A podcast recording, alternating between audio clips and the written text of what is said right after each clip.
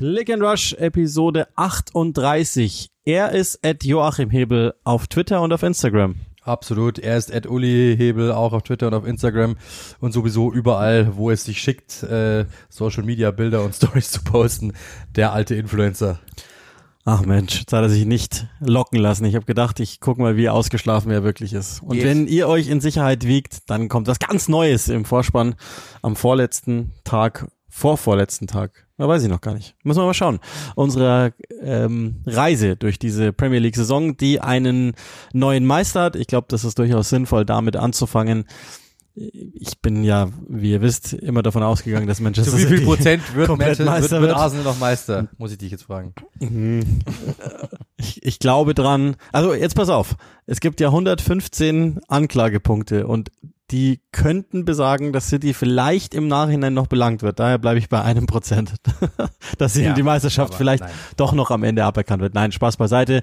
Ich habe trotzdem ähm, Typen angeschrieben, wirklich, es gab ja Leute, die angeschrieben haben, naja, aber sie haben gegen 100 Regeln verstoßen. Jo. Äh, ja, das haben äh, Gerichtsbarkeiten äh, zu entscheiden und nicht wir und sportlich brauchen wir jetzt, glaube ich, nicht darüber diskutieren. Das ist auch ehrlich gesagt nicht der Punkt, mit dem ich einsteigen will. Das ist eine Randnotiz, keine Frage, aber äh, über die wir dann auch noch sprechen können, in welchem Ausmaß etc. etc. Aber ähm, ich glaube, trotz trotz und alledem, also machen wir uns jetzt mal frei. Das ist vielleicht sehr sehr leicht jetzt gesagt von möglicherweise auch wirklich 115 Verstößen. Wie viele von denen dann wirklich als ähm, straffällig durchgehen? Schauen wir mal ähm, nee, ähm, ich möchte es gar nicht marginalisieren und sagen, dass keiner davon eventuell greift. Es kann schon sein, dass alle 115 greifen, vielleicht am Ende auch in Anführungszeichen nur 90, was weiß ich. Ähm, nichtsdestotrotz zum dritten Mal in Folge in der, in der Premier League Meister zu werden, das gab es so oft nicht. Also den Three-Peat zu schaffen und ja auch in den letzten sechs Jahren fünfmal Meister geworden. Das heißt, eine Dominanz entwickelt und das Ganze bei muss man ja sagen, immer wieder dem, dem Setzen von Trends im Weltfußball, die, die Pep Guardiola gezeigt hat. Heißt im Umkehrschluss auch, es ist jetzt keine große Schande für Arsenal, in dieser Liga nur Zweiter zu werden. Nein, überhaupt nicht. Ich, hab's ja, ich hatte ja das Spiel Nottingham gegen Arsenal und hätte niemals gedacht, dass Nottingham gewinnt, ehrlich gesagt. Das war dann schon so eine, ähm, war dann schon so eine Überraschung. Klar, also ich wusste, dass ich den Meister küren könnte, theoretisch, dass es passieren kann. Ich hätte es aber nicht gedacht, ehrlich gesagt. Und dass es dann natürlich so kam, ähm, ist dann halt so. Man muss aber auch ganz klar sagen, ich habe das im Spiel auch gesagt. Ähm, Arsenal hat eine herausragende Saison gespielt. Wenn du vor der Saison gesagt hättest, die wären Zweiter, dann hätten alle gesagt, wow, das nehmen wir auf der Stelle. Problem ist, guter Start und dann natürlich eingebrochen. Und dann sagen natürlich alle, ha, ha, ha, ha, ha. So, aber man muss sagen, wären diese Niederlagen verteilt gewesen auf die Spieltage, dann hätten, dann wäre es nicht so laut gewesen. Jetzt ist es natürlich schon sehr, sehr, ja, plakativ, dass sie jetzt einfach am Schluss eingebrochen sind. Aber genau das ist der Punkt. Genau das ist der Punkt, auf den ich hinaus möchte. Der, ähm, Arsenal hat eine herausragende Saison gespielt. Es ging nicht darum, hier im im, im, in der Schlussphase sportliche Leistungsfähigkeiten auszuloten, sondern es ging rein um den Kopf. Diese Mannschaft hat mehr drauf, als sie in den letzten Wochen gezeigt hat. Ja, Verletzte, ja, der ein oder andere vielleicht ein bisschen durch, kann sein. Trotzdem kann diese Mannschaft mehr leisten, als sie in den letzten Wochen zeigen konnte. Warum? Weil es einfach eine Kopfsache ist. City hat diese Spielchen schon 10.000 Mal durchgespielt, Arsenal hat es eben nicht. Das ist die zweitjüngste Mannschaft der Liga im Schnitt. Das ist ähm, ein Team, das ja vor, vor ja quasi ja, also vor einem Jahr noch ganz anders ausgesehen hat. Und das ist komplett ähm, irre, was die geleistet haben. Haben eine herausragende Saison gespielt, hatten richtige Hochs. Ähm, ja, in der Breite war City dann mit Sicherheit stabiler, okay, und dann wirst du Meister. Das ist das, was City einfach kann. Das ist deren, deren großer USP, einfach zu sagen, wir gewinnen jedes Spiel in der Premier League oder wir gewinnen die Masse der Spiele so souverän und haben einfach in den meisten Spielen den klaren Kopf, gerade auch in den letzten Spielen. Ich glaube, die haben jetzt irgendwie zwölf am Stück gewonnen in dieser Schlussphase. Arsenal war, und, dann, dann sehen wir es mal. Arsenal war im April, 8. April, glaube ich, noch acht Punkte vor City. Ähm, jetzt plötzlich ist City, ist City vorne. Dann kann man auch sagen, glaube ich, in den letzten, ich weiß nicht, wie viele Spielen, ich glaube 17 Spiele oder sowas hat Arsenal, glaube ich, irgendwie 20 Punkte liegen lassen. Jetzt wären es dann 23 und City bloß 4. Das ist natürlich, da, da sieht man, worum es geht. Es geht einfach nur um Stabilität, es geht um in meiner Meinung nach dem Kopf und sonst nichts. Und ähm, das ist macht's dann irgendwie noch irgendwie schade, weil man sich sagt, boah, ich hätte ganz gern gesehen, was diese Mannschaft einfach zu leisten imstande gewesen wäre, wenn der Druck nicht so groß gewesen wäre. Ich hätte das Rennen ganz gern gesehen, so in der, in der Glaskugel. Ähm, einfach so wirklich so abgeschottet von allem drum und drum. Laborsituation, beide Mannschaften spielen äh, die Saisons und es ist kein Druck von außen. Dann hätte ich gern gesehen, wer Meister wird. Aber es ist nun mal nicht so, sondern der Druck ist da, das gehört zum Fußball dazu und Arsenal hat diesem Druck nicht standgehalten. Haben eine herausragende Saison gespielt, sind Zweiter, ähm, haben eine vielversprechende Saison gespielt, denn sie sind noch sehr, sehr jung. Da wird noch eine Entwicklung kommen. Ähm, Mikla Teta hat gezeigt, dass er absolut den richtigen Plan hat. Trotzdem ist einfach das Produkt von Manchester City einen Schritt weiter. Okay, that's it. Gute Saison. Oder vielleicht zwei, ja, okay. Ähm, gute Saison ähm, von Manchester City, herausragende Saison von Manchester City. Am Ende, zwischendrin haben wir auch mal gesagt, oh mein Gott, oh mein Gott. Ähm, und das Problem ist halt immer, der Point of View ist es immer. Also wenn du während der Saison bis öfter mal wackelst, dann sagen alle, das wird eine wackelige Saison bei denen. Wenn du durchmarschierst bis zum so und so vierten Spieltag und dann die Niederlagen kommen, sagen alle, die halten dem Druck nicht stand.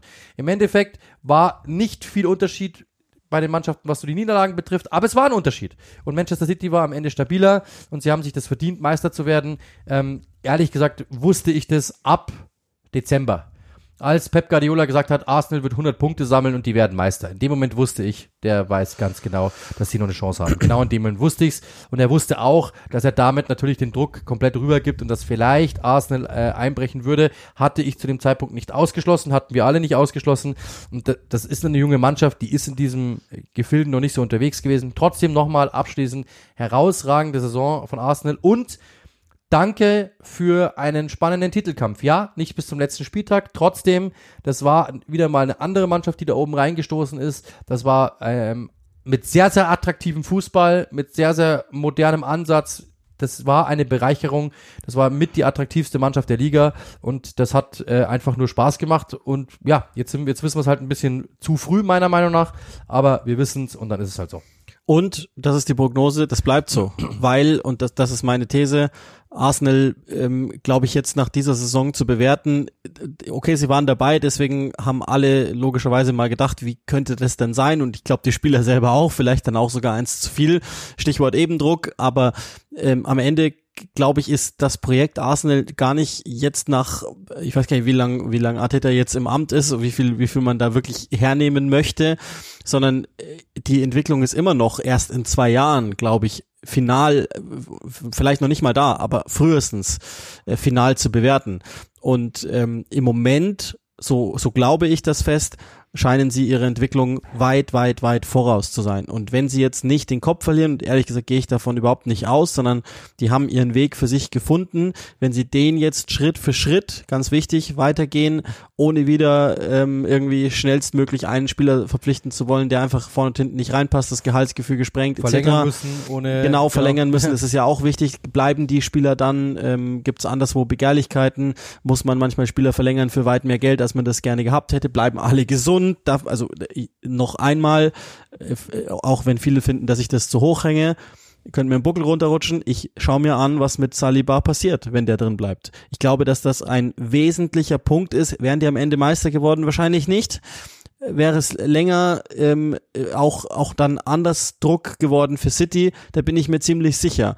Und ich sage das gerne nochmal. Die eine Sache, die, also du kannst Qualität dazufügen. Das haben sie da.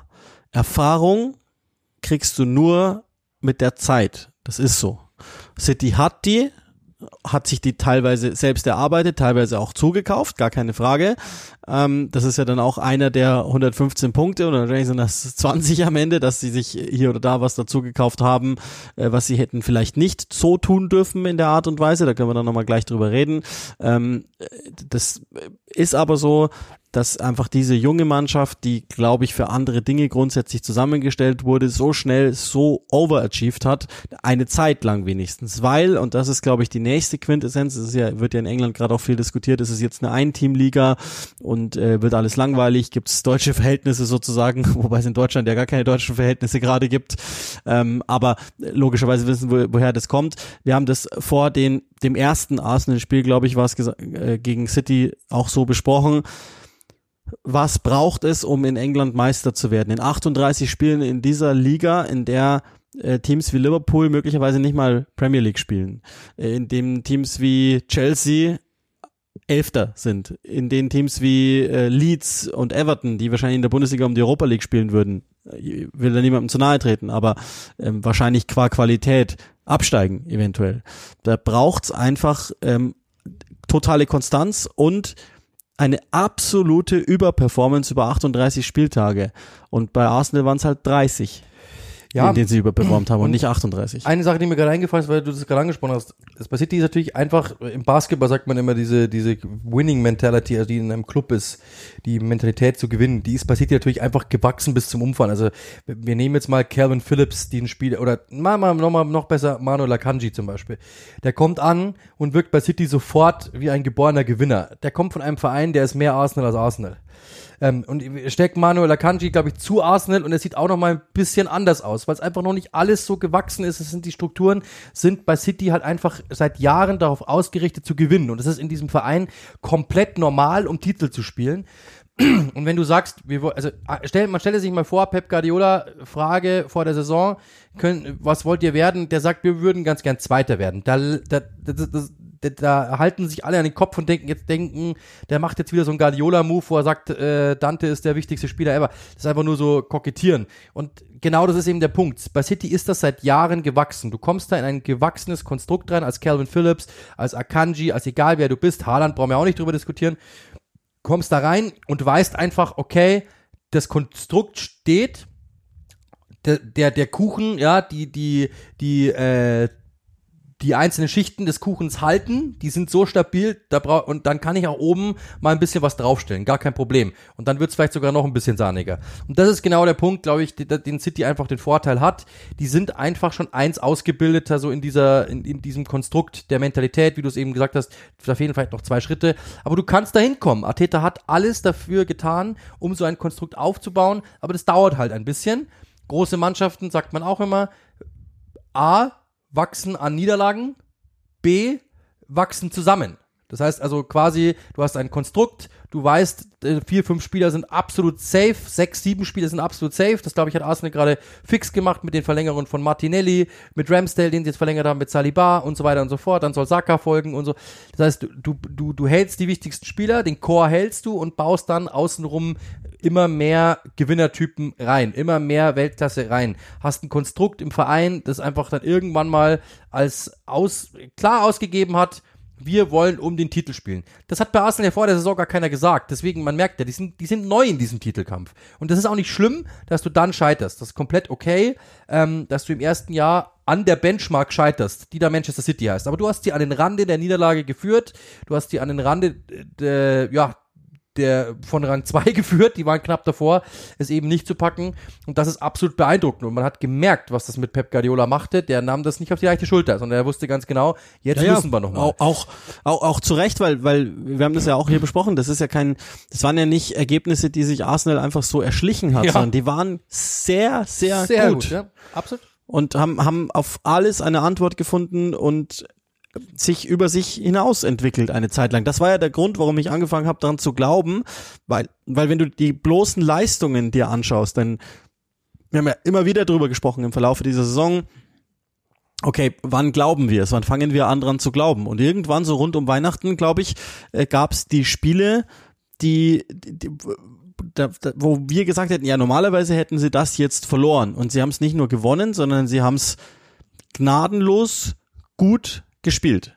Und das war für mich so, das waren dann die Punkte, wo ich, wo ich es ihnen zugetraut hätte. Und ja. ähm, ja, aber vielleicht nochmal, um, um auch dem Meister dann äh, genügend ähm, Zeit einzuräumen, sozusagen. Ich meine, wir, wir kennen ja im Grunde die, die Erzählweisen. Nur fand ich in dieser Saison war es tatsächlich schon anders. Das haben wir hier auch besprochen. Ähm, so rund ums Champions League Achtelfinale gegen Leipzig. Da war mal eine Hälfte drin, die war echt furchtbar und für City-Verhältnisse gar nicht tragbar oder hat was auch, glaube ich, völlig normal und gut ist, haben wir auch hier gesagt, logischerweise können die dann alle nicht glücklich sein. Also da muss dann auch ein, äh, weiß ich nicht, Erling Haaland sagen, pass mal auf, ey, das war anders ausgemacht. Da muss dann ein, ein Ilkay Gündoğan als Kapitän wahrscheinlich hergehen. Das war ja das, was wir dann letztes Jahr im Halbfinale der Champions League oft äh, eventuell angemahnt haben, diskutiert haben. Wer sind diejenigen, die dann sagen, ey komm, oder kann es ein Kollektiv für sich leisten? Ist Guardiola derjenige, der auch zu Recht angepisst war, der in dieser Saison, wie ich finde, Pressekonferenzen gegeben hat, die ich so nicht kenne. Also Stichwort Schönwetterteam, freie Übersetzung ähm, nach einem Spiel und und und, der auch ähm, teilweise nicht ausgewechselt hat, was glaube ich gezeigt hat, dass er auf Einzelne angepisst war, trotzdem kein Phillips Ge gebracht hat, kein Gomez gebracht hat. De Bruyne rausgenommen ähm, hat. Genau, De Bruyne zwischendurch mal rausgenommen hat, ähm, sich Phil Foden gekauft hat. Ähm, dann gab es die Geschichte mit Julian Alvarez, ähm, mit mit Ederson, der der diskutiert worden ist und wohl auch ein bisschen angepisst war. Vielleicht ist, ist das auch am Ende genau die Art von Rumoren, die man in der Truppe braucht, um, um wieder wirklich ans Leistungslimit zu kommen, also eine Reibung sozusagen zu erzeugen. Und trotzdem dann wiederum erstaunlich, wie die sich am Ende der Saison so total zusammengerissen haben, dass die jetzt ja fehlerlos sind seit ja. drei Monaten. Ja, eine Sache, die ich gestern gesehen habe, die fand ich auch einen, einen interessanten Ansatz von äh, Gary Neville, glaube ich, hat's gesagt. Ähm, This football isn't technically as perfect as before, but I think it's more entertaining. Und ich glaube, da hat er auch schon einen Punkt. Also ich habe letztes Jahr war es so, wenn du dir das Spiel angesehen hast, das war so ein ähm, ja stürmerloses äh, Zurechtschieben und Ball ins Tor tragen gefühlt das, diesmal war es schon auch mit mehr Wucht, mit, mit mehr, mit mehr Tiefe, mit mehr, natürlich auch durch Haaland, ja. ein ganz anderes Spiel. Es war einfach schon, es war ein bisschen unterhalten, das stimmt wirklich. In dem Moment, als ich es gelesen habe, dachte ich mir, der hat eigentlich komplett recht. Äh, früher war es echt immer so. Also ich habe, du konntest die Spielzüge ja wirklich vormalen. Ball da in diese Fünferecken, zurückgelegt, hoffentlich stand da jemand, Tor. Oder aus der Distanz. Oder, jetzt ist es anders. Es gibt doch mal eine Flanke, die hast du ja nie gesehen eigentlich. Ja, das ist ja das, was ich seit Wochen sage. Genau. Die, also die Haaland macht alles chaotischer ja, genau. sozusagen. Das ist ja auch gut so. Sinne. Genau so wollen die das ja auch, ja genau. Das und ähm, das macht schon, also ich habe die Spiele äh, mir lieber angesehen von City und habe es auch lieber kommentiert, weil es war halt was geboten. Es war mehr geboten als nur Rasenschach, sage ich jetzt einfach mal, von A nach B verschieben, sondern es war halt auch mal ein so ein so ein eruptiver Moment drin, wo du dachtest, okay, jetzt bricht hier was, jetzt ist hier was los. Und das macht's, äh, macht's, glaube ich, schon nochmal ein, äh, unvorhersehbarer und spannender. Ja, das, das ist, glaube ich, der, der wesentliche Punkt. Also mein, klar, hat der Typ 36 Saisontore geschossen, allein in der Liga. Und ähm, ich könnte mir vorstellen, dass er vielleicht im Champions League-Finale sich auch denkt, ich habe im Halbfinale ganz schön was liegen lassen. Manchmal drei bis sechs Tore, also es ist nicht ganz leicht gegen Inter, mir schon klar, aber ihr wisst schon, wo ich hin will. Einfach, und auch das ist ein wesentlicher Punkt. Die, die Haaland-Sache kann man einmal untersuchen, wie bewegt sich der Neuner da vorne drin. Der zweite Punkt ist, der strahlt was aus. Und das ist eine eine Art von ich weiß nicht wie man das nennen will äh, von von einer Rastlosigkeit sozusagen von von einem äh, dermat also der der ist ja völlig aufgefressen vom neue Rekorde und gewinnen wollen. Und das glaube ich ist total ansteckend, logischerweise. Und auch andere, die vielleicht sich ein bisschen gemütlicher gemacht haben, mag ja nur ein Prozent sein, die dadurch aufgeweckt werden, die den, den jugendlichen Elan mitnehmen. Das kannst du ja nie wieder wiederholen, was der jetzt im Moment seine, es sind die ersten Male, wo er da richtig hinschmeckt dran. Und das, das ist, das ist ein wesentlicher Punkt auch bei, bei ihm. Dann eben, dass, dass er die Sachen chaotisch macht. City war ja sind sie, also wenn man sich die erste Hälfte gegen Real Madrid als Beispiel hinlegt, das ist ja die, die Definition von Spielkontrolle. Aber, und das ist der Punkt, ähm, sie sind, äh, sie, sie kontrollieren ja immer noch, nur haben die Möglichkeit jetzt mit einem langen Ball einfach mal alles auszuprobieren. Also das ist die Herausforderung. Jetzt gucken wir mal, wie die darauf reagieren. Das hatten sie halt vormals nicht. Und das wiederum zieht natürlich Räume frei. Er bindet Innenverteidiger mindestens zwei immer. Äh, ihr wisst ja selber. Genauso ist es am Ende immer. Und, und das ist für mich ein, einer der wesentlichen Punkte, warum das funktioniert hat. Gibt ja mehrere. Also, meine, Guardiola ist, ist einfach ein Genie, äh, wie, wie er, also wie viele Positionen hat der Typ im aktuellen Weltfußball erfunden. Jetzt diese Stones-Sache keine Ahnung, wie man das nennt, der ja quasi ein Sechser ist und dann aber als Innenverteidiger zurückrutscht gegen den Ball. Keine Ahnung, wie man das ist, ist ein falscher Innenverteidiger oder eine falsche Sechs, wie es haben will. Keine Ahnung, wie man es am Ende nimmt. Dann auch die, ich habe das im, im Spiel ähm, Everton gegen Brighton so gesagt. Wenn man die um, es ist ein 1-5, hört sich so an, als hätte Everton das Ganze dominiert. Null, die haben einfach im Umschaltspiel gewonnen. Was ist passiert, und das habe ich anhand von City aufgezeigt bei Brighton, die spielen halt mit zwei Außenverteidigern, die natürlich kleiner sind und dann auch mal bei einem Ball-Umschaltmoment über die Außen mit einem Kopfball oder in einem ganz normalen Zweikampf überspielt werden können. Guardiola schickt Nathan Arke auf die linke Seite, hat dann Innenverteidiger und auf der rechten mit Kyle Walker auch quasi einen. Hast also im 1 gegen 1 eine ganz andere äh, Qualität. Das hat er jetzt auch nochmal in, einem, in, in, in einem Statement, glaube ich, zu Nathan Arke gesagt. Also ich habe das ja jetzt seit einigen Wochen immer wieder gesagt, dass ich mich inzwischen in den schwer verliebt habe, weil, weil das so die Definition eines an sich 90er Jahre italienischen Innenverteidigers ist, mit, mit, mit, mit dem Defensive Tackling. Also es gibt überhaupt gar kein geileres auf der ganzen Welt als das von Nathan Arke. Und trotzdem kann er kicken, mhm. ja, aber also in allererster Linie, das ist ein, ein, ein Defensiv Hall of Famer eigentlich vom Profil her. Und ähm, finde ich auch erstaunlich, dass man das dann so sieht.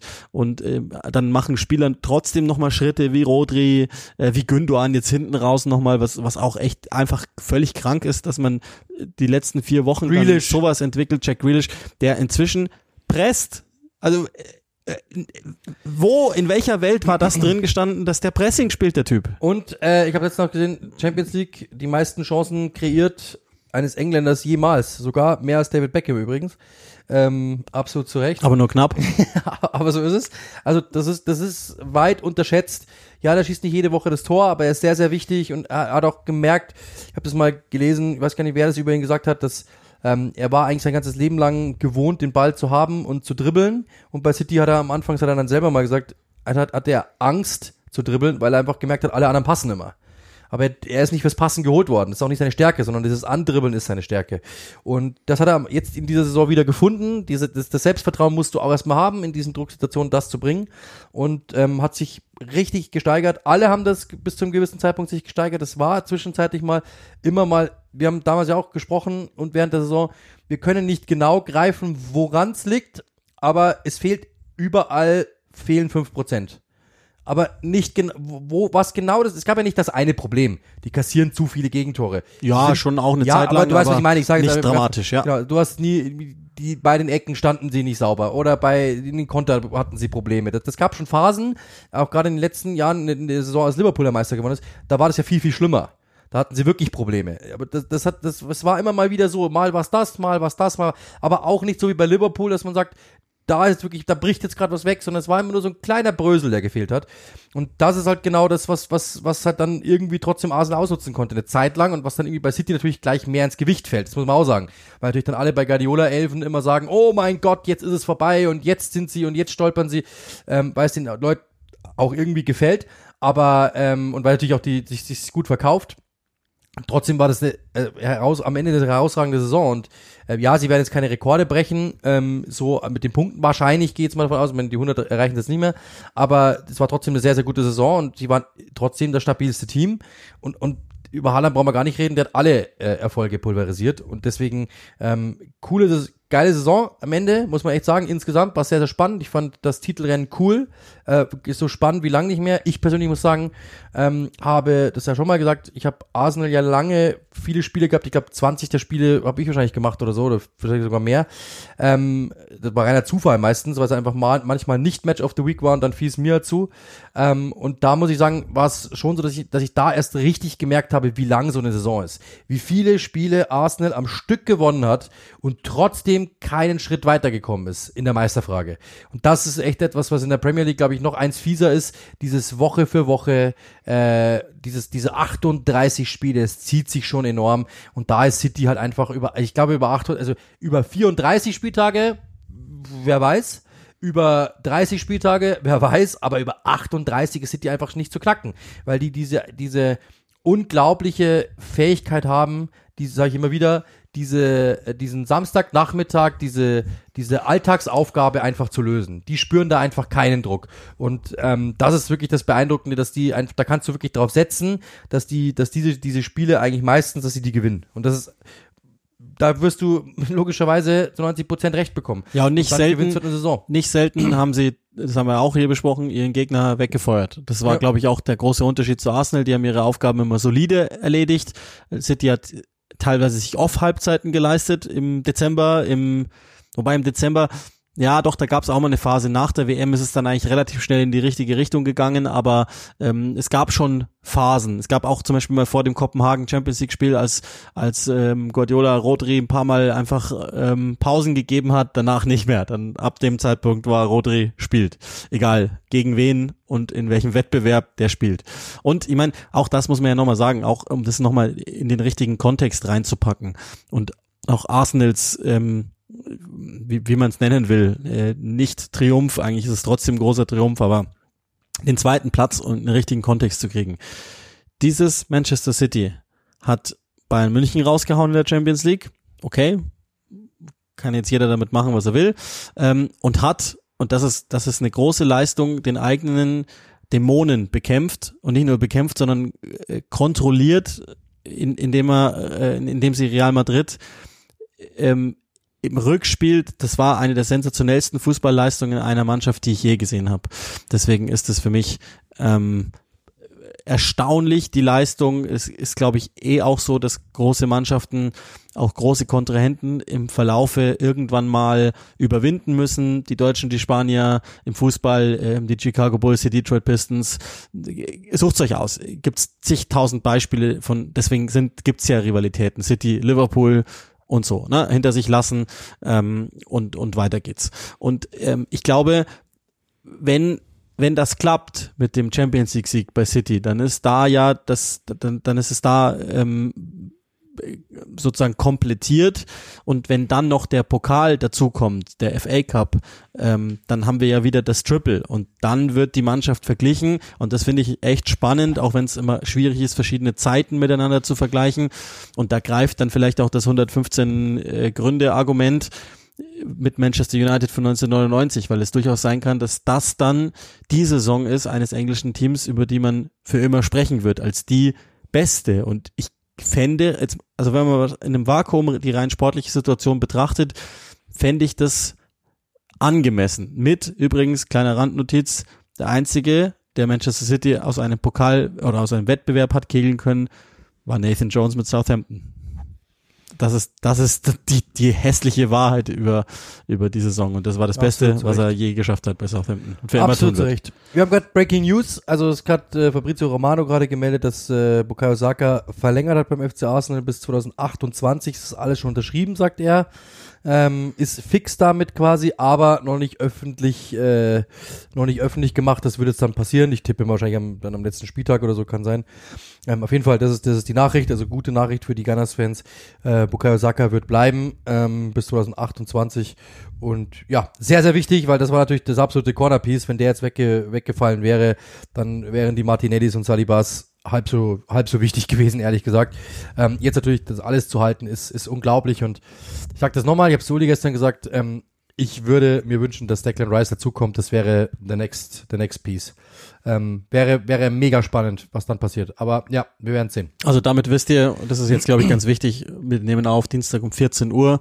Das heißt, ähm, da ist es eine Breaking News. Wenn ihr es jetzt hört, vielleicht dann nicht mehr. Genau. Ähm, aber ja, genau. Die Einschätzung war trotzdem drin.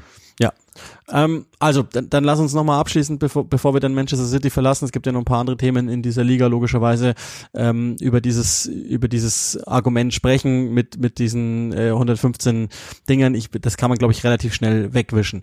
Ihr wisst, wir haben das hier besprochen, sowohl damals die Untersuchungen der FIFA, ähm, hinsichtlich Financial Fair Play, wie es damals noch hieß, als auch jetzt die Untersuchungen der FA hinsichtlich dieser 115 möglichen Verstöße. Das sei nochmal ganz, ganz ähm, wichtig gesagt. Die Untersuchungen werden wohl noch Jahre andauern. Auch das haben wir in der Folge, in der wir das äh, sehr ausgiebig äh, thematisiert haben, besprochen. Es gibt mögliche Sanktionen, die von Annullierung von Titeln reichen bis hin zu Transfersperren, möglicherweise Punkteabzügen oder eine Kombination aus Geldstrafe und und und oder nur Geldstrafe oder gar nichts. Auch das ist im Übrigen möglich. Ähm, ich weiß, wir alle haben gelernt im Verlaufe der Jahre, dass man solche Untersuchungen immer manchmal ernster nehmen muss, ähm, wenn es kleinere Vereine betrifft und manchmal nicht so ernst, wenn es die großen Flaggschiffe betrifft. City war ja auch schon mal ausgeschlossen aus der Champions League, falls ihr euch erinnert, und das ist dann am Ende wieder geholt worden. Wir haben aber auch damals gehört, die FA scheint aggressiver zu sein, als es damals der Fall gewesen ist. Schauen wir es uns an. Klar ist, ich glaube, das ist uns allen klar, dass das Projekt Manchester City ähm, unterm Strich, ich meine, das, ich habe das irgendwann in einem Spiel gesagt, das ist jetzt äh, weiß gar nicht mehr wie lang, ich bin so mies in Zahlen, aber wahrscheinlich 20 Jahre her, dass die an der Main Road gespielt haben. Nee, wie lange ist das, wie, wie lange steht das City of Manchester Stadium jetzt? Ich glaube schon, das ist doch auch, gab es doch auch kürzlich ein Jubiläum. Kann man, kann ich glaube schon, und deswegen glaube ich, ist ja das Trikot auch angelegt. Ich glaube, es sind 20 Jahre, aber gut, ähm, 93, 2003, ich glaube schon, ja, 2003, oder? Ist es gewesen, ich glaube schon. Ähm, Gott, das ist auch äh, peinlich. Bis aber, 3. Ja, genau, also 20 Jahre. Und ähm, und da, damals, klar, ist, ist uns allen, äh, da hat Scheich Mansur übernommen. Wir alle wissen, was die Idee hinter einer solchen Übernahme war, ähm, mit dann auch einem äh, Multistationen-Konstrukt, die Manchester City Football Group, die sich inzwischen weltweit erstreckt, bla bla bla bla bla. Alles gut. Dass da viel Geld ausgegeben worden ist in die Mannschaft rein. Ja, wissen wir, dass da sicherlich auch äh, bilanziell getrickst worden ist, wissen wir spätestens seit Football Leagues auch klar, dass ähm, also wir zu verschiedenen Zeitpunkten immer und immer und immer wieder besprochen und ich will das auch überhaupt gar nicht wegwischen. Ist es im höheren Sinne eine Form der Wettbewerbsverzerrung? Ja, wahrscheinlich. Sind sie die einzigen, die es machen? Nein. Ist es deswegen gut oder zu gutieren? Wahrscheinlich auch nicht. Das Ding ist einfach nur das, was bleibt uns denn? Soll ich jetzt in jedem, in jeder Meisterschaft, wir können das einmal anmerken, soll ich jetzt bei jedem Torschuss sagen, naja gut, aber vielleicht hätte Haaland da gar nicht spielen dürfen. Naja, das ist natürlich, ähm, da hätten sie vielleicht, das ist ja nicht sinnvoll. Das ist, und das finde ich im Übrigen auch, das, da gibt's dann, die, diese Leute, die können ja auch so gestohlen bleiben. Du, du schreibst einen, einen Post dazu, dass Real Madrid ähm, in 45 Minuten dermaßen, der, dermaßen kontrolliert wurde von Manchester City. Dann schreibt jemand drunter 115. Punkt, Punkt, Punkt. Ja, bei mir auch. Bei mir Hör auf, Mann. Was soll das? Also, was, was ja. hat denn das in dem Moment damit zu tun? Das ist, das ist ja, also, nochmal, wir können jetzt auch, wir können, das war ja bei der WM das gleiche Ding. Du kannst jetzt auch jedes Mal sagen, das Finale war mega. Es war in Katar. Und Lionel Messi hat das Lebenswerk, aber es war in Katar. Und die Parade war gut, aber war in Katar. Ja, gut, aber ich, sorry, das ist mir, das ist mir dann auch. Ja, vor ist wieder irgendwann redundant. Also, das Ding ist, das, ist auch gar nicht meine Aufgabe. Meine Aufgabe ist es, das zu berichten, was passiert. Ich kann es ja mal einflechten in einem, in einem Nebensatz, alles klar. Aber ähm, es ist die Aufgabe einer Sportsgericht, Sportgerichtsbarkeit zu entscheiden, ob das rechtswidrig war oder nicht. Das ist der Punkt. Das ist nicht meine Aufgabe. Weil ich habe auch gar nicht alle Akten vorliegen. Ich weiß nicht, was genau passiert ist. Ich weiß nicht, ob das passiert ist. Ich weiß nicht, ob, wie, wann, wo, wer was gemacht hat. Deswegen, ähm, ich kann jetzt nicht sagen, ja, die sind schuldig und die müssen, da, denen muss der Titel weggenommen werden, wenn ich gar nicht weiß, was die Anklage ist oder oder wie wie wie haltbar die Argumente sind. Das ist ja genau der Punkt. Deswegen, das können wir dementsprechend glaube ich auch abschließen. Eine Sache noch, weil ich glaube, dieses Gleichnis ist wahrscheinlich das Beste, das ich jemals gemacht habe wenn es Gerüchte gibt, dass du 115 Strafzettel hast, ist die Wahrscheinlichkeit groß, dass du mal Auto gefahren bist. Das glaube ich, muss man mal, glaube das, das, so kann man es, glaube ich, kann man das sagen. Äh, natürlich wird da, aber man muss auch sagen, bei City wird natürlich auch doppelt drauf geschaut. Ja, also es ist, ist ganz normal. Weil natürlich, das haben wir auch schon gesagt, der Rest der Premier League findet äh, die finanziellen Möglichkeiten von Manchester City nicht so witzig. Newcastle trifft es aktuell noch nicht, weil die sich noch verhältnismäßig benehmen, in Anführungszeichen. Aber das wird auch kommen, wenn die irgendwann mal Geld in, Geld in die Hand nehmen. Also natürlich guckt der Rest der Liga drauf und sagt, die haben andere Möglichkeiten als wir. Und ist das denn fair? Logisch. Und das ist auch gut so und es ist auch richtig so. Und zu sagen, da sind 115, 115 Auffälligkeiten, bitte draufschauen, ist absolut richtig, ist deren Job. Entscheiden wird zur Sportgerichtsbarkeit und nicht ich, weil ich habe die Akten nicht vorliegen. Ich, ich kenne den Inhalt der Verstöße nicht Punkt für Punkt genau. Wie gesagt, nochmal kann sein, oder wenn so viele, so viele Anklagepunkte kann natürlich schon was heißen, aber muss es auch nicht. Es kann auch sein, dass es einfach nur Unauffällig, äh, äh, Auffälligkeiten sind, ähm, die es wahrscheinlich bei anderen Vereinen auch gäbe. Also ich bin mir ziemlich sicher, wie gesagt, das würde man bei Arsenal auch finden, das würde man bei Southampton auch finden, wie auch immer. Das ist, das ist ähm, kann, vielleicht nicht so viele, aber mit Sicherheit wird mal drauf geschaut werden. Deswegen, ähm, ich bin da genauso der Meinung wie du unser Job ist es, das zu ähm, erklären, was auf dem Feld passiert. Du kannst es, du musst den großen Kontext natürlich immer irgendwie mitnehmen. Haben wir, glaube ich, in diesem Podcast oft genug getan. Ist, glaube ich, auch der Vorteil unseres Podcasts, eines Podcasts, unseres Podcasts äh, ähm, äh, speziell, weil wir immer versuchen, alle Seiten 360 Grad einfach irgendwie abzubilden. Mal gelingt es uns besser, mal schlechter, aber wir versuchen es. Ähm, und das ist, glaube ich, halt der Punkt, dass du einfach sagst, es gehört einfach alles dazu. Und das gehört auch in einer Sportberichterstattung mal erwähnt, aber ich kann nicht, wie du sagst, in jeder Aktion sagen oder nach jedem Spiel oder nach jedem Sieg kann ich nicht sagen, ähm, so, da, dass ihr, dass wir der Meinung sind, alles sollte rechtmäßig ablaufen und wenn jemand nicht rechtmäßig handelt, dann soll er bestraft werden. Das wisst ihr. Dafür kennt ihr uns lang genug, dass wir auf der Seite der, der Gerechtigkeit sind, in Anführungszeichen. Da, deswegen machen wir den Spaß hier ja, um Sachen genauer zu erklären, genauer zu beleuchten.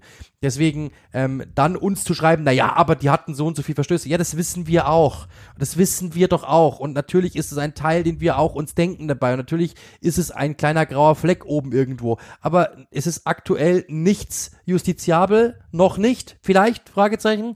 Und dementsprechend ist es nicht meine Aufgabe, das jedes Mal nach jedem Satz zu erwähnen. Und stell dir mal vor, ich würde nach jedem Tor das so machen, wie Uli es gerade gesagt hat. Dann würdet ihr alle sagen, jetzt halt doch mal die Klappe, es nervt langsam. Ja, wir wissen's. Deswegen alles zu seiner Zeit. Dafür gibt's den Podcast. Dafür haben wir eben genau solche Dinge immer mal wieder beleuchtet und tun's immer wieder. Und das wisst ihr auch ganz genau. Und deswegen wisst ihr auch, dass wir im Grunde genommen wollen, dass Gerechtigkeit herrscht.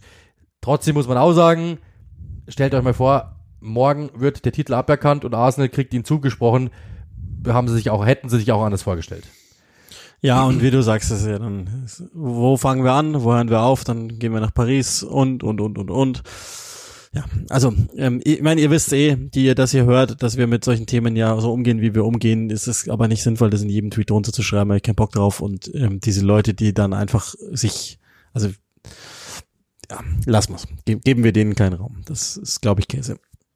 Und kehren nochmal zurück zu ein paar Entscheidungen, die es gibt unterhalb Manchester Cities, aber auch ja an diesem Wochenende, respektive am verlängerten Wochenende, Montagabend ja gespielt. Bitter für Leicester im Übrigen, ähm, dass die wieder verloren haben, also jetzt sozusagen auch ähm, Spiele gleich unter dem Strich stehen und puh, eine große Schwierigkeit haben werden, glaube ich, das noch irgendwie zu packen, auch wenn sie wahrscheinlich den, den inzwischen leichtesten Gegner haben dann am letzten Spieltag. Aber Newcastle hat gewonnen und ist damit fix nächstes Jahr in der Champions League. Und auch über die haben wir im Verlaufe der Saison des Öfteren gesprochen. Deshalb müssen wir es jetzt nicht äh, total ausufernd niederbeten. Nichtsdestotrotz muss man, glaube ich, dann ähm, in der Stunde des Triumphs schon auch nochmal sagen, Eddie Howe ein großer Contender für Manager of the Year, glaube ich.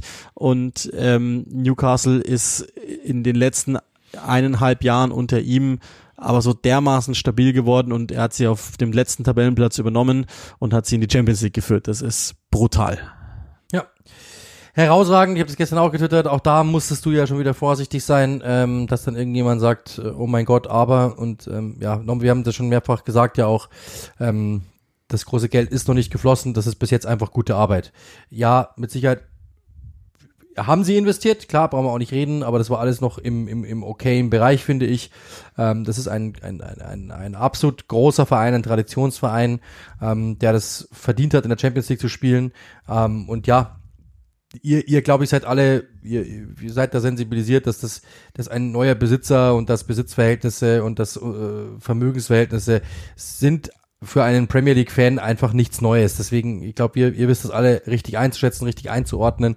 Ähm, trotzdem ist es eine, möchte ich eher auf die Mannschaft raus. Das ist ein herausragendes äh, Konstrukt. Ich habe zum Beispiel auch äh, ganz, ganz, ganz, äh, ganz plakatives Beispiel. Als ich von einer Zeitung angefragt worden bin oder von einem Online-Portal, tipp doch mal die letzten Spieltage.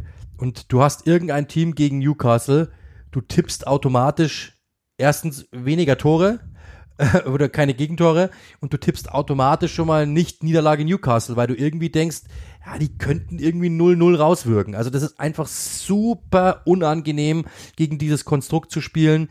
Äh, da ist kein Spieler, der irgendwie großartig heraussticht. Bei Mal ist es der, mal ist es der. Trotzdem hat Eddie Howe alle verbessert. Und das ist insgesamt einfach ein super unangenehmer Gegner. Nicht unfair, aber halt einfach super organisiert ähm, und, und, und irgendwie kaum zu knacken. Und das macht es wirklich sehr, sehr schwierig, gegen Newcastle zu bestehen. Und ist einfach richtig gute Arbeit. Das sieht man einfach mal, wenn er, wenn er, wenn einer hergeht. Das ist auch ein sehr, sehr schwieriges Umfeld. Ja, das wissen wir alle. Ihr wisst das auch alle, was da für Erwartungen waren. Deswegen sind die ja abgestiegen. Deswegen kamen die ja wieder. Deswegen waren die ja in den letzten Jahren, was da für ein Chaos war unter Steve Bruce, wie die Medien, die alle zerpflückt haben. Du hast das Gefühl, das ist mittlerweile die graueste Maus der Liga, die ruhigste, da wird am ruhigsten gearbeitet, was so das betrifft, weil einfach keinerlei Skandale rauskommen oder irgendwelche lustigen Szenen oder sowas, sondern einfach nur gute Arbeit. Und damit wird dieser Verein, wird ausgerechnet dieser Verein zum Champions Leagueisten. Finde ich so beeindruckend mit dieser Ruhe und das ist wirklich herausragend. Das hat Eddie Howe mit seiner Detailversessenheit, mit seiner, mit seiner Entspanntheit, mit seiner Art und Weise Probleme zu lösen, nämlich hintenrum ja, nicht die große, nicht die große Glocke, äh, nicht immer also in die große Glocke hängen, sondern hintenrum arbeiten. Und das ist perfekt. Also, der hat einen der unruhigsten Vereine mit am ruhigsten gestaltet in dieser Saison. Und das ist das Beeindruckende. Das ist wirklich eine, eine Arbeit, die ich nicht hoch genug schätzen kann. Und die ich auch nicht erklären kann. Ja, ich bin echt, also ich, ich würde heute anders entscheiden als morgen und übermorgen würde ich es auch anders entscheiden, wenn wir unsere Saison Awards machen, bin ich sehr gespannt. Nein, das ist ja klar, dass der im Finale steht, Manager of the Year, aber ich bin sehr gespannt, wer es dann am Ende wirklich macht. Ist in jedem Fall ziemlich sicher ein heißer Kandidat. Ähm, die haben das ja mehrfach gesagt, das ist das unangenehmste, physischste Team. Das ist Liverpool ähm, zu Beginn Jürgen Klopp, was die da spielen. Ähm, mit ja schon guten Transfers, keine Frage. Ähm, aber und, und das haben wir auch immer wieder gesagt, das wäre auch vorstellbar gewesen für ein Team, das lange Jahre in der Premier League ist und einigermaßen vernünftig wirtschaftet, das auch so zu machen, ohne die Saudi-Arabien-Millionen, auch wenn da sicherlich welche mit drin sind irgendwo. Ähm, daher ist das, glaube ich, durchaus ähm, nochmal äh, besonders hervorzuheben, dass die international spielen werden. Selbes machen wir dann, wenn wir wissen, wo sie spielen, ja auch mit Brighton. Ähm, genau das gleiche nach einer Saison, in der sie ihren Trainer verloren haben und wir dachten, Mist, weil, weil ja total unerwartet auch, sie ihren Trainer verloren haben, holen dann Roberto de Zerbi und ähm, haben die Sache total gewonnen und Graham Potter ist inzwischen arbeitslos und Roberto de Zerbi, einer der gefragtesten ähm, Trainer überhaupt, dann die Moises Casedo-Geschichte, Spieler einfach raus, also gehoben, von denen wahrscheinlich vorher die wenigsten irgendwie einen Dunst haben, dass sie überhaupt da rumlaufen, Mitoma, äh, Ferguson, also wir, äh, eines Tages, eines Tages werden wir über Evan Ferguson sprechen. Ähm, die die Brighton-Spiele geguckt haben ähm, und mich da gehört haben, die wissen schon, dass ich Großes von dem erwarte. Mich auch, habe ich jetzt noch gesehen. Ähm, super Typ äh, und und wird eines Tages 100 Millionen äh, Transfergeld einspielen. Wäre im Übrigen, also würde ich, also um mal nach Deutschland zu wechseln. 13.30 Samstag, falls ihr es nicht auf dem Schirm habt, seid mit dabei in der Konferenz, könnt ihr euch dann aussuchen, große Neuner-Konferenz auf Sky oder die Meisterkonferenz. Ähm, ist, ist auch nicht ganz leicht zu entscheiden, muss man ehrlich sagen, wo man da genau hinschaut ähm, oder irgendwie sich beides reintut. Wäre ich Bayern München, würde ich sowas von, also er hat gerade verlängert, weiß ich, aber würde ich sowas von bei Evan Ferguson reinschauen und den verpflichten, weil ähm, dann hättest du Ruhe für acht Jahre ja. auf der Position. Das wäre der Shit. Aber gut. Ähm, und dann schauen wir noch, ähm, oder machen wir es anders, damit wir hinten raus dann noch die Zeit haben für, für den Abstiegskampf, äh, wo wir, glaube ich, zwar im Grunde jetzt Woche für Woche dasselbe sagen, aber äh, ist einfach wichtig, vor den letzten Spieltag dann nochmal drauf zu schauen, wie ist gerade ähm, State of, of, of Mind bei allen und so.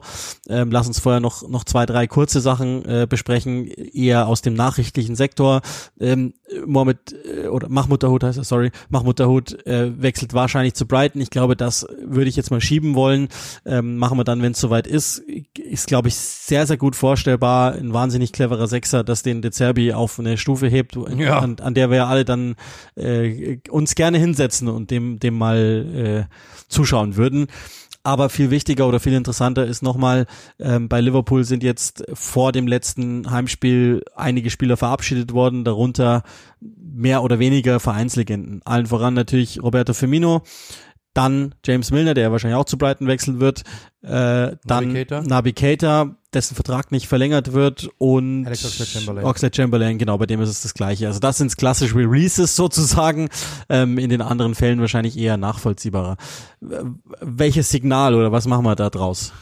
Ja, das ist einfach die, das, was, das, was wir ja gesagt haben, was ja damals keiner hören wollte, aber ähm, damals, als wir gesagt haben, also mir, das habe ich jetzt damals das erste Mal einfach so ganz spontan reingeworfen, ja, ich glaube, ist ja letztes Jahr schon, letztes Jahr war das vor der letzten Saison, glaube ich. Schaut mal drauf, einfach mal nur so, da sind ein paar Leute 30. Äh, und das, glaube ich, ist einfach jetzt das, was ähm, daraus gemacht wird. Also es sind einfach jetzt ein paar Spieler, die nahe der 30. oder drüber sind, logischerweise, wie Milner zum Beispiel, ähm, die einfach, ähm, ja, im Endeffekt logischerweise irgendwann einmal ausgetauscht gehören. Die Mannschaft gehört verjüngt, das weiß jeder. Und bei anderen Fällen, wie zum Beispiel bei Oxford Chamberlain oder Keita, sind es einfach, ähm, du du zahlst einfach, das ist so wie, das ist ungefähr so ähm, wie mein Abonnement im Fitnessstudio. Ich, ich, ich, ich habe das Abonnement, aber und ich zahle dafür, aber ich, ich gehe da einfach nicht oft hin. so und deswegen könnte ich es mir eigentlich sparen. Und so ist es bei Alex Oxlade-Chamberlain und bei Nabi Keita halt auch. Du zahlst die, ähm, aber die sind ständig verletzt. Und dann kann ich verstehen, dass du einfach irgendwann mal sagst, sorry, das Geld können wir jetzt auch anders investieren du musst da einfach eine Entscheidung treffen. Mir tut es sehr, sehr leid für Alex Oxlade-Chamberlain, weil es ein geiler Fußballer ist, den ich damals äh, bei Southampton sehr, sehr gern gesehen habe, bei Arsenal sehr, sehr gern gesehen habe. Das war einer, äh, ich mochte den einfach. Ähm, und dasselbe gilt für Nabi Keita. Auch das ist ein unglaublicher Fußballer, den ich so gerne mal über zwei Saisons am Stück ohne Verletzung sehen würde. Gerne drei, gerne vier, gerne fünf, gerne für immer. Ähm, das werden wir aber leider nicht erleben, sondern der wird immer 20 Spiele fehlen pro Saison. Oxford Chamberlain genauso. Und das ist halt das große Problem. Und dann musst du dir halt überlegen, ähm, was wollen diese Spieler? Nabi Keita kannst du nicht zu dem hingehen und sagen, pass auf, ähm, der Durchschnitt bei unserer Mannschaft verdient 150 in der Woche. Ich gebe dir jetzt mal 20, weil du bist ja ständig verletzt. Und ich gebe dir einen Vertrag, der äh, so äh, leistungsbezogen ist, dass, weil das werden die Spieler nicht machen, weil sie werden woanders ein besseres Angebot bekommen, weil es gibt immer irgendjemanden, der dann sagt so und so und dafür sind die auch zu gut. Ähm, und deswegen ist es halt schwierig für Liverpool. Dann aber zu sagen, ja okay, dann geben wir dem halt auch 150, ist auch wiederum grotesk, weil das machst du ja auch nicht. Deswegen wirst du sagen, okay, dann sollen die Spieler halt woanders äh, hingehen. Wir nehmen dieses Geld, die, dieses Budget, das frei geworden ist, und holen einfach einen anderen Spieler und geben es dem, der in der Hoffnung halt dann nicht verletzt ist. Kann ich nachvollziehen ähm, und ist, glaube ich, auch die richtige Herangehensweise, ähm, da einfach zu sagen, okay, das hat sich für uns aber nicht ausgezahlt. Ähm, deswegen ähm, gehen wir andere Wege. Macht Sinn. Bei Milner ist einfach ein Alter, wo man sich einfach auch jetzt überlegt, nee, machen wir nicht mehr. Der ja wahrscheinlich zu Brighton gehen wird, der dort nochmal eine Rolle spielt, wie Lalana zum Beispiel.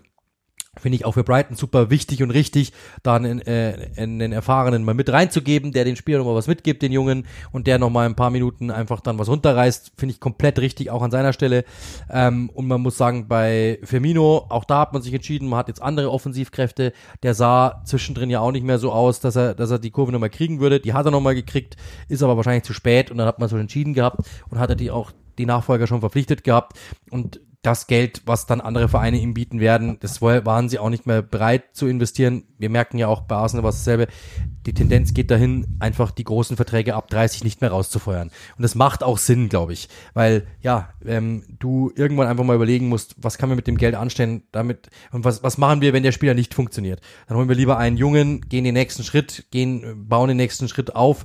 Und das, glaube ich, macht mehr Sinn. Und deswegen auch da ähm, komplett verständlich, dass man da gesagt hat, ähm, ja, auch wenn es weh tut, weil Firmino natürlich mit Sicherheit immer noch ein paar für ein paar Tore gut gewesen wäre, hat man am Wochenende auch wieder gesehen.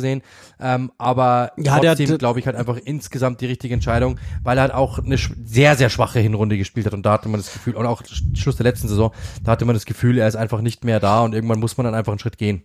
Die Wahrheit über, über Firmino ist, dass die, die Hustle-Stats, für die er ja letztlich da war, also ähm, angefangen bei eingeleiteten, erfolgreich abgeschlossenen Pressing-Sequenzen, Zweikämpfe, offensiv, defensiv Zweikämpfe, ähm, Assist für Assist, bla bla bla, seit Jahren nach unten gehen. Und das ist, das ist ein Trend, der, der seit Jahren da ist. Deswegen hat man sich ja auch nach einem Nachfolger ähm, umgesucht. Jetzt ist logischerweise so, dass er dann wieder, also nach einer schwachen oder nach schwächeren Phasen, dann wieder eine sehr, sehr gute hatte in der Saison, wo man dann auch wieder gemerkt hat, dass es manchmal auch vielleicht äh, nur auf, also nicht immer nur auf die reinen statistischen Faktoren ankommt, sondern manchmal Dinge da sind, die scheinen halt wichtig zu sein bei Spielern wie ihm im, insbesondere, ähm, der ja einfach nie aufsteckt sozusagen. Nichtsdestotrotz, glaube ich, wie du ihm sagst, das ist ja dann für alle Seiten irgendwann so und das sind dann typischerweise auch die, also alle vier jetzt Kaderbausteine, äh, die du relativ gerne gehen lässt im Sinne einer Erneuerung. Also bei Oxford Chamberlain und Cater ist eh klar, du hast das jetzt, die werden, die haben beide hohes Grundgehalt. Beide ähm, hast du probiert, beide machen keinen Ausschlag nach oben und nach unten. Kate hat letztes Jahr wohlgemerkt um die Zeit gemacht, so hat im April und März und, so. immer was gebrochen. Dann genau, ist immer was verletzt und da wird es auch wahrscheinlich jemanden geben, der, der das gerne machen will und auf der Position will man ja auch äh, oder muss man ja auch was tun, etc. Deswegen finde ich, das ist allesamt so nachvollziehbar, heißt aber auch, dass Liverpool die Zeichen der Zeit mehr als nur erkannt hat, auch nach dieser Saison pass auf, heiter weiter ist nichts, sondern wir machen, ja. wir müssen was machen. Wir müssen richtig was machen. Und genauso ist es richtig. Den, den, den Umbau haben sie ja äh, aller spätestens mit Luis Diaz eh schon eingeleitet. Das haben wir auch ja immer euch so prognostiziert, dass die, die da arbeiten, klug sind und wissen, dass das genauso weitergehen muss. Es sind Leute, auch das ist völlig natürlich, Harvey Elliott, Curtis Jones, die in dieser Saison mehr und mehr, Curtis Jones jetzt hinten raus, aber auch verletzungsbedingt mehr und mehr und mehr Spielzeit bekommen haben. Natürliche, ähm, einfach Ersatzspieler für diese, die, die da gehen. Und es wird so weitergehen, by the way.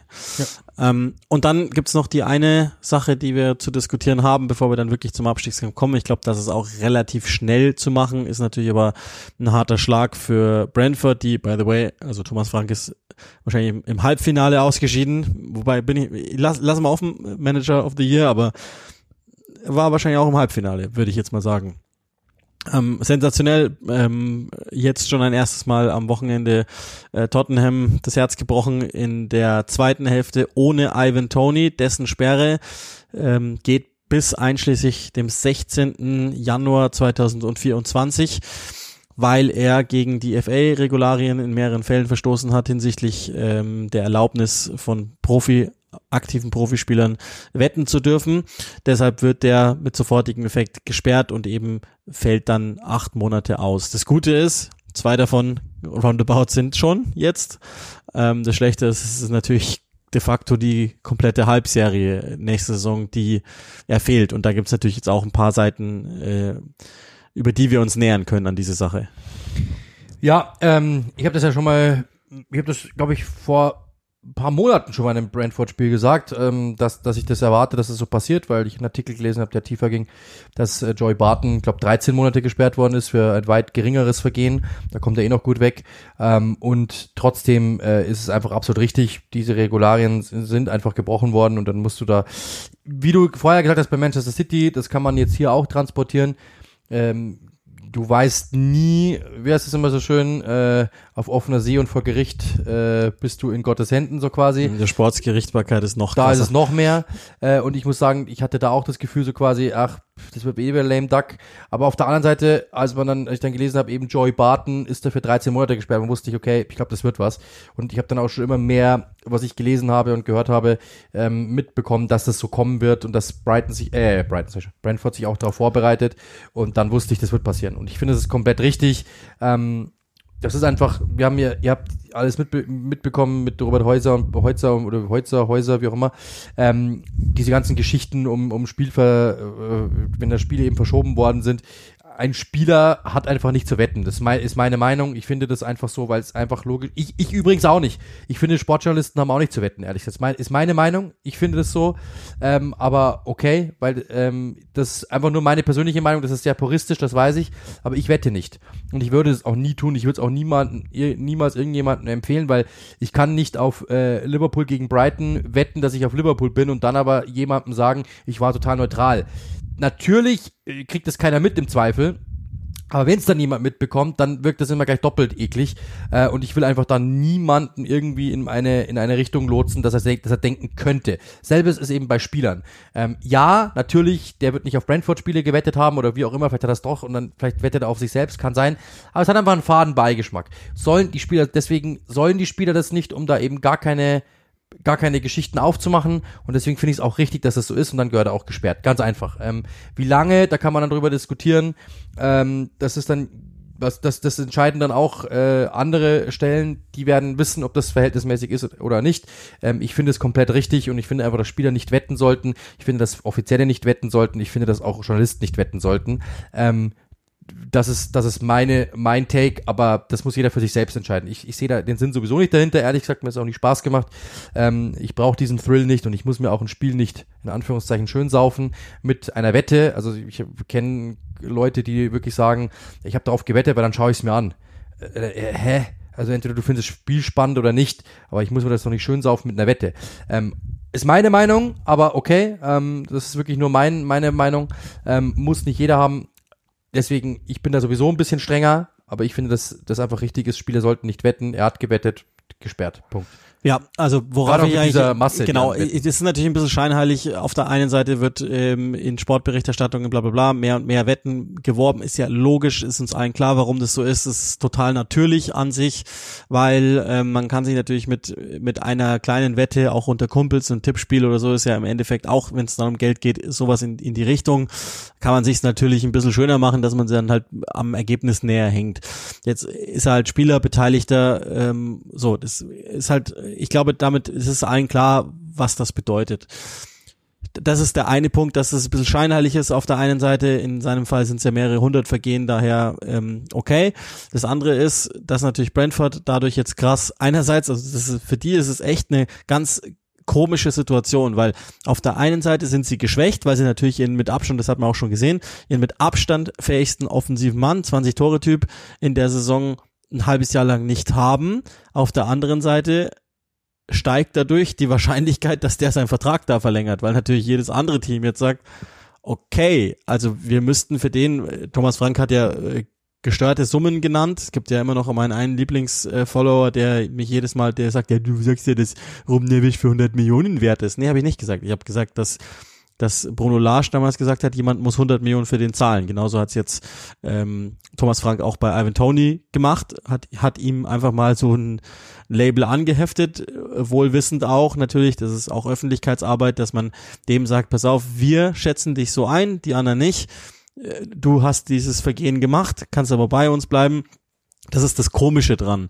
Ähm, sie müssen, glaube ich, trotzdem mehr denn je an eine zweite Nummer 9 denken jetzt im Sommer. Und das werden sie wahrscheinlich auch tun, dass sie da irgendwie mit hindenken. Aber, also, das, ist dann auch eher der nachrichtlichere äh, Teil unseres Podcasts. Der ist jetzt erstmal weg und ich glaube auch, also klar, Brentford wird versuchen, das Strafmaß nochmal zu minimieren. Ich tippe mal, dass sie damit echt keinen Erfolg haben. Also ich glaube auch, dass Mitte Januar genau aus dem Grund gewählt worden ist und sie können wahrscheinlich echt nur froh sein, dass da die Sommerpause dazwischen ist. Ich meine, trainieren darf er ja, soweit ich weiß, oder? Er darf ja nur ja, spielen. Ja. Das heißt, also ich meine, klar kann man ihn eh nicht verbieten, aber ich glaube, er darf auch am Mannschaftstraining teilnehmen. Ähm, da ist er also auch nicht ausgeschlossen. Das heißt, okay, ist nicht, ist nicht schön, logischerweise, aber das ist halt dann auch so, wenn man sich gegen Regeln ähm, stellt. Oder äh, ich würde mal tippen, bewusst. Er ist ja ein, er macht ja manchmal Dinge, die ja, muss man nicht machen. Unclever sind, ja, sagen wir so.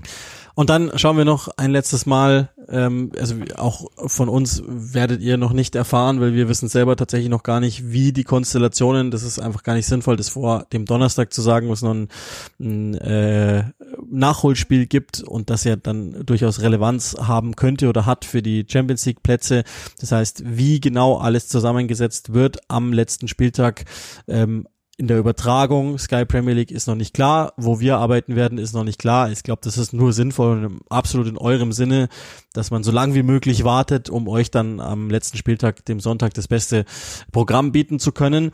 Nichtsdestotrotz wissen wir, dass natürlich logischerweise ein großer, gewichtiger Teil dieser Berichterstattung äh, die letzten zwei noch zu vergebenen Abstiegsplätze sind, auf denen im Moment ja Leicester und Leeds stehen. Und dann gab es noch den dritten, der noch involviert ist, das ist Everton, die im Moment oberhalb des Striches stehen, Nottingham Forest, auch da noch kurze Notiz sind nach dem Sieg gegen Arsenal ja gesichert. Steve Cooper ist mindestens auch im Viertelfinale Manager of the Year Award für mich. Ja. Ja, also ich bin gespannt, wer es von den dreien wird am Ende oder wer, wer, wer runtergeht. Ähm, ich tippe ehrlich gesagt, dass es so bleibt, Leicester und Leeds, aber wir werden das sehen. Ähm, gibt glaube, so kann man sagen, gibt ja die, die Überlegung dann eben eine Abstiegskonferenz oder wie auch immer. Es gibt da mehrere Möglichkeiten, ähm, die da eben gespielt werden. Vielleicht auch noch dann eben oben jemanden mitzunehmen, der in die Champions League kann. Da gibt es ein paar Gedankenspiele, die es dann eben geben wird. Ähm, wir werden sehen, wo wir dann landen. Ich tippe, zumindest hieß es so, dass äh, irgendwann mal, äh, dass, dass das Uli und ich, glaube ich, irgendwie Teams von unten bekommen, glaube ich. Bin aber nicht ganz sicher. Wir werden es sehen. Ähm, ist auf jeden Fall interessant. Ich glaube, dass, dass, dass der Spieltag nochmal eine Menge hergibt, wenn man sich drauf hat, Everton spielt gegen Bournemouth, für die es um nichts mehr geht, die aber auch gezeigt haben, dass sie jetzt nicht unbedingt aufhören. Ähm, Leicester spielt gegen West Ham, für die es auch nicht mehr so um die mega viel geht, aber auch da, die sind gerade wieder eigentlich auf einem ganz guten Weg. Äh, und wer ist der dritte? Leeds gegen Tottenham. Pff, der Tottenham für die geht's auch um nichts mehr. also es sieht so aus zumindest. Für Tottenham ging Nein, 20 also, Jahren um nichts mehr. Ernsthaft, Nein, Spaß. Ähm, ich, Leicester gegen Newcastle, das ist das Team, das liegt ihnen nicht. West Ham geht natürlich auch in die Kerbe ähm, eines potenziell physischeren, gut geordneten, äh, das Zentrum zusperrendes Team. Das Problem, das ich bei Leicester habe, ist ähm, nicht so sehr jetzt am Newcastle-Spiel festgemacht, das wäre, glaube ich, unlogisch, ähm, sondern einfach, wenn Spitz auf Knopf steht, haben sie verloren. Es steht Spitz, Spitz, Spitz, Spitz auf Knopf und sie spielen wieder gegen ein Team, das sich auf der einen Seite könnte man sagen, komplett von der Premier League lösen könnte, weil die im Finale stehen ähm, der UEFA Europa Conference League und, und da drauf gucken, sah aber ehrlich gesagt gegen, gegen Leeds so aus, als würde die das eher beflügeln. So im Sinne von, okay, letzte Kräfte mobilisieren, alles nochmal für den einen Triumph, den wir drin haben. Ähm, Leeds wiederum ist im Moment ein Ein-Spieler-Team, so traurig das klingt. Ähm, wenn Rodrigo Moreno, also haben wir ja immer besprochen, es gibt eigentlich keinen Outstanding Player bei Leeds in dieser Saison. Wenn, dann war es wahrscheinlich am ersten noch ein Jonto, der den Unterschied gemacht hat. Der ist aber ein Teenager, auf den kann man sich nicht verlassen. Rodrigo Moreno, das war auch bei Valencia mal eine Zeit lang die Taktik, einfach ähm, Diagonalball auf ihn und dann mal gucken, was passiert. Es ist wahrscheinlich auch von Sam Allardyce so gewollt, will ich gar nicht sagen, aber es ist im Moment da genauso. Und so richtig das Gefühl, dass das total lebt, habe ich nicht mehr. Jetzt haben die mit Tottenham einen Gegner, den man mit genau diesen Dingen, glaube ich, schlagen könnte. Also die sind eigentlich klinisch tot nach einer Saison, die, die viel gefordert hat.